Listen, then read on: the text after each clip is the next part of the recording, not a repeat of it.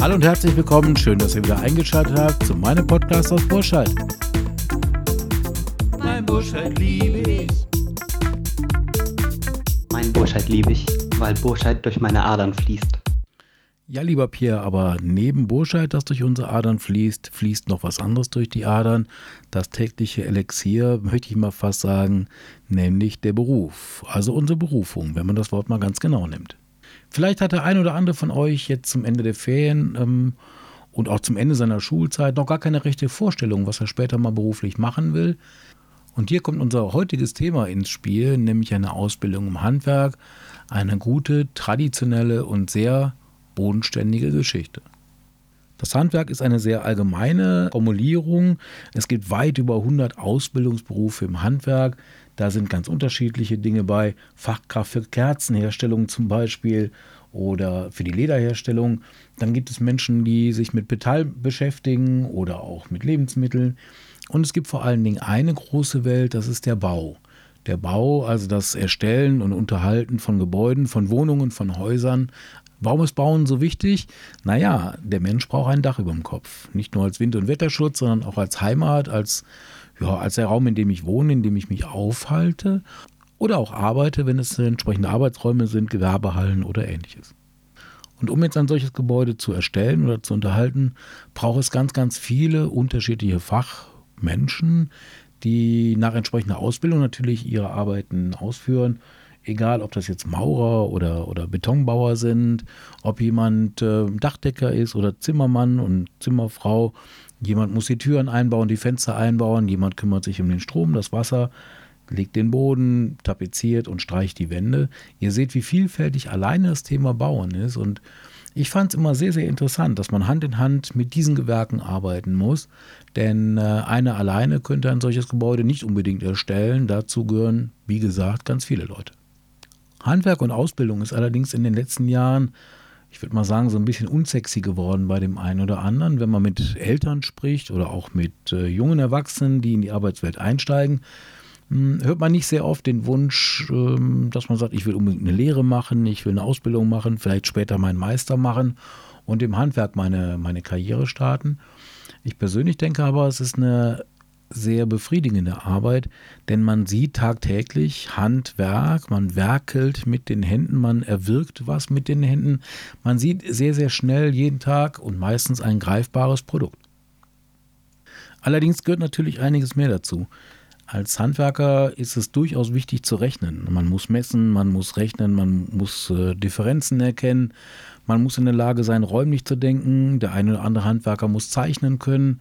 Also auch hier ist eine große Vielschichtigkeit. Man muss sich aber auch ähm, tatsächlich mit, mit ähm, der Sprache beschäftigen. Denn viele, viele Texte, die zum Handwerk gehören, technische Informationen über Produkte, Gesetze, Hintergründe, DIN-Normen etc., sind sehr, sehr umfangreich. Und äh, auch hier ist es wichtig, dass man gut mit der Sprache umgehen kann. Handwerk ist also nichts, wo man einfach sagt, naja, wenn ich nichts anderes hinkriege, dann werde ich halt Handwerker. Da sollte man sich nicht vertun. Der Anspruch an diese Berufe ist sehr, sehr hoch.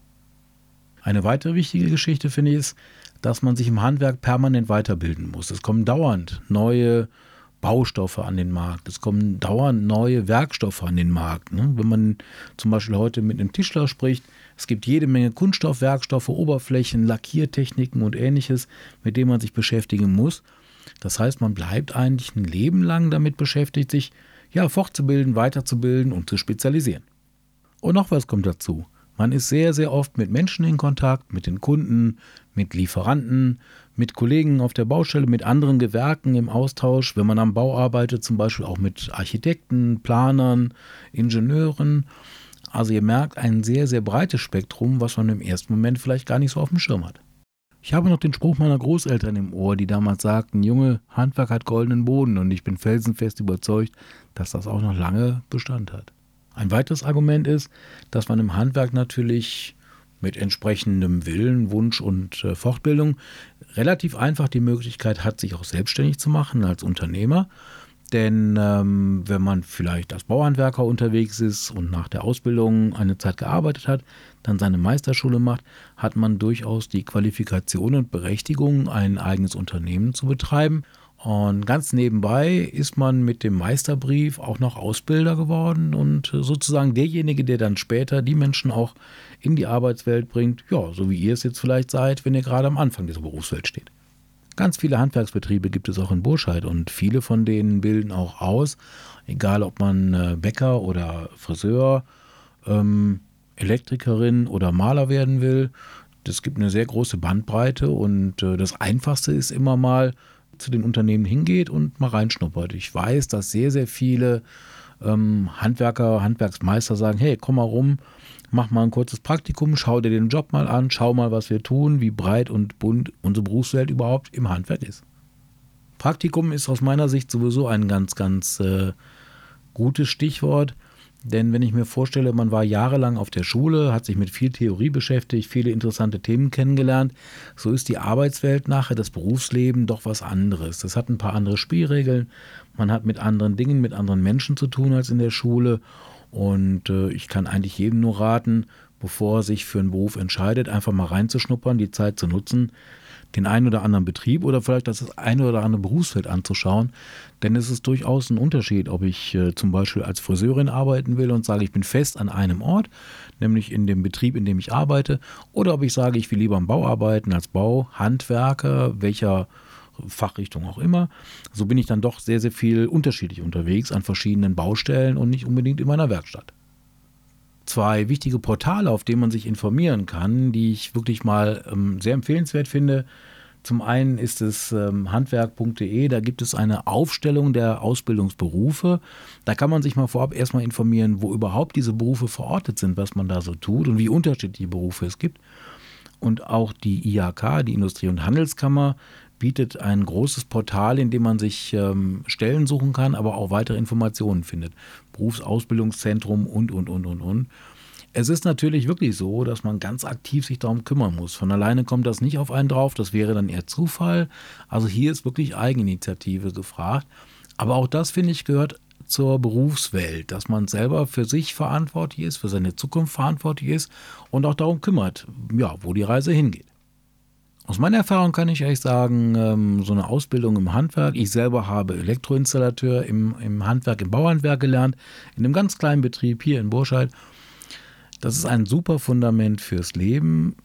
Ja, ich habe danach Weiterbildung gemacht, eine zweite Ausbildung und Fortbildung, Meisterqualifikation und noch ein paar andere Dinge das, was ich vorhin sagte, man bleibt im Bereich Handwerk ein Leben lang dabei, sich fortzubilden, denn es kommen auch immer neue Techniken und Technologien in die Welt. Und ich fand das immer sehr, sehr spannend, weil man sich wirklich permanent damit beschäftigen kann und das hält nicht nur den Kopf frisch, sondern das hält einen auch wach. Einer der spannendsten Erfahrungen für mich war letztendlich tatsächlich die, die Fortbildung zum Meister, denn ähm, mich hat vor allen Dingen begeistert, in dieser Meisterausbildung, in dieser Meisterschule die Qualifikation zum Ausbilder zu machen.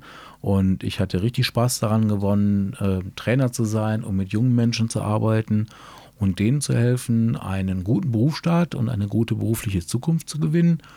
Ja, und so kann man sagen, ist das der Anfang eines ewig währenden Kreises, in dem man sich letztendlich befindet. Ihr macht die Lehre, später seid ihr Ausbilder, dann machen andere bei euch die Lehre. Fand ich eine ganz tolle Sache. Ja, ihr Lieben, also los. Wer jetzt noch nicht äh, ganz, ganz klar weiß, was er als Berufswunsch hat und sich noch nicht sicher ist, ich kann nur eine Lanze dafür brechen. Geht hinaus, schaut euch die Betriebe an, sprecht mit den Menschen über die Berufe, informiert euch im Internet.